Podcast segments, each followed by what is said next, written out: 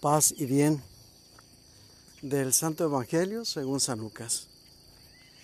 En aquel tiempo se acercaron a Jesús unos fariseos y le dijeron, vete de aquí porque Herodes quiere matarte.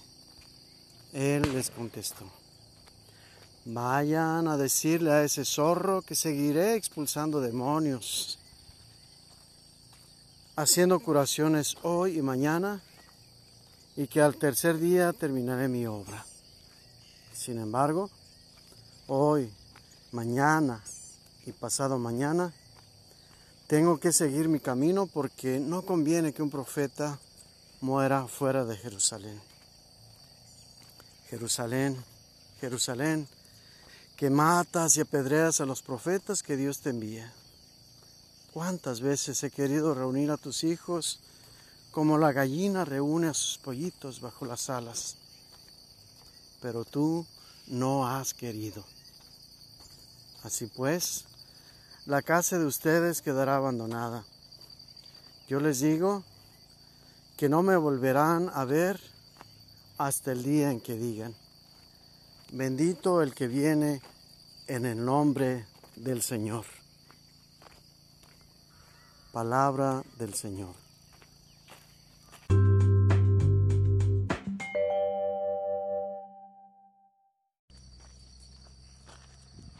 En el pasaje que acabamos de escuchar tenemos dos eventos.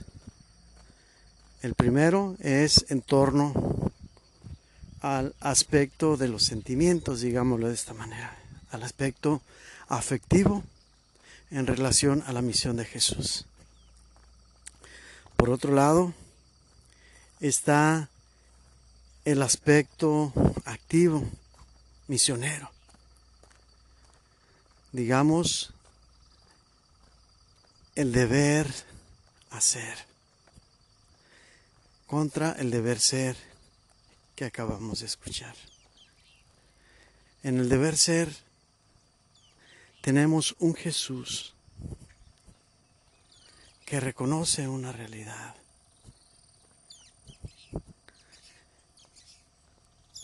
que reconoce cierta resistencia a su presencia. Ya sabemos por qué. Sin embargo, él sostiene la enmienda que viene realizando. Es pues perseverante en su misión. Llora por Jerusalén. Se lamenta el hecho de no poder tener esa relación afectiva como debiera haber sido. Tenemos por una parte la acción de Dios y por otra parte la respuesta del hombre. En la acción de Dios es donde Jesús se empeña para que se lleve a cabo. Sin embargo, en cuanto a nosotros, hombres, nos hace falta. Nos dejamos llevar por intereses, bien sea personales, bien sea regionales o nacionales. Jesús es un estorbo y eso nos impide recibir el afecto que Dios nos quiere manifestar a través de Jesús. Recordemos que desde la manera de pensar de los estudios franciscanos, el sentido de la venida de Jesús es manifestarnos de cerca el amor que nos tiene. Encuentra aquí este impedimento, sin embargo, su misión no puede quedar truncada. Por eso la expresión, cuántas veces he querido estrecharte entre mis brazos, tenerte en mi regazo. No nos dejamos.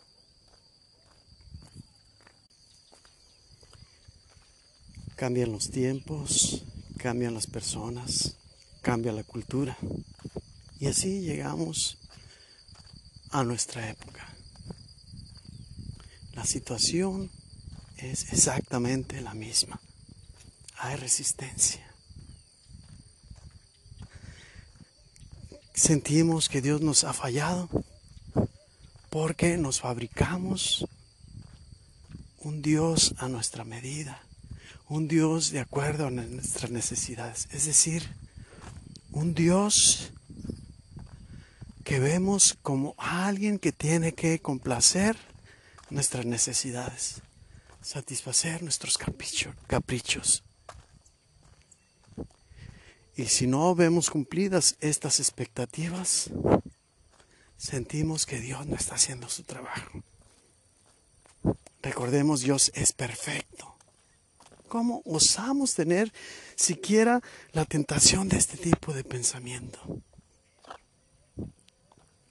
Tenemos que sacudirnos aquello que nos turba la mirada, aquello que nos impide por el peso de tantas y tantas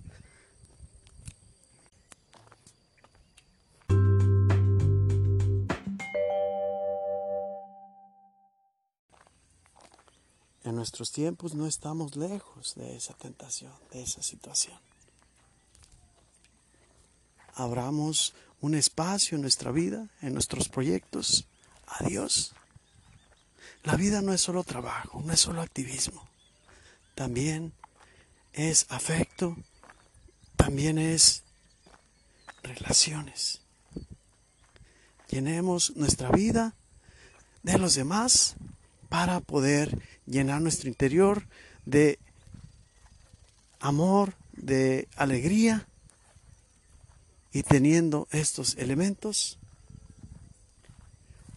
podremos no solamente satisfacer nuestras expectativas, sino que éstas van a estar perfeccionadas por Dios y a la vez nuestros proyectos se unirán a los proyectos de Dios en el mundo en favor de la armonía, en favor de la paz.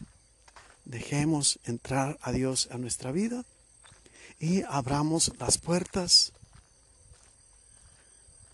de la misericordia, la sabiduría y el amor de Dios.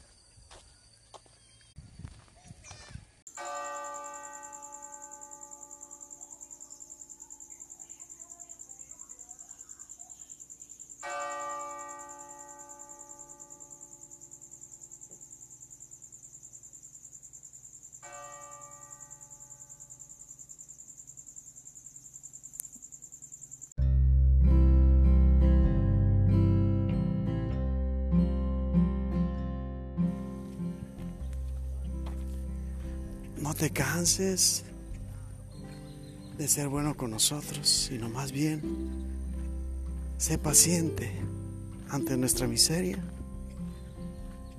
y ayúdanos a abrirnos verdaderamente a tu sabiduría para poder encontrarte hasta en el más mínimo detalle de nuestra vida.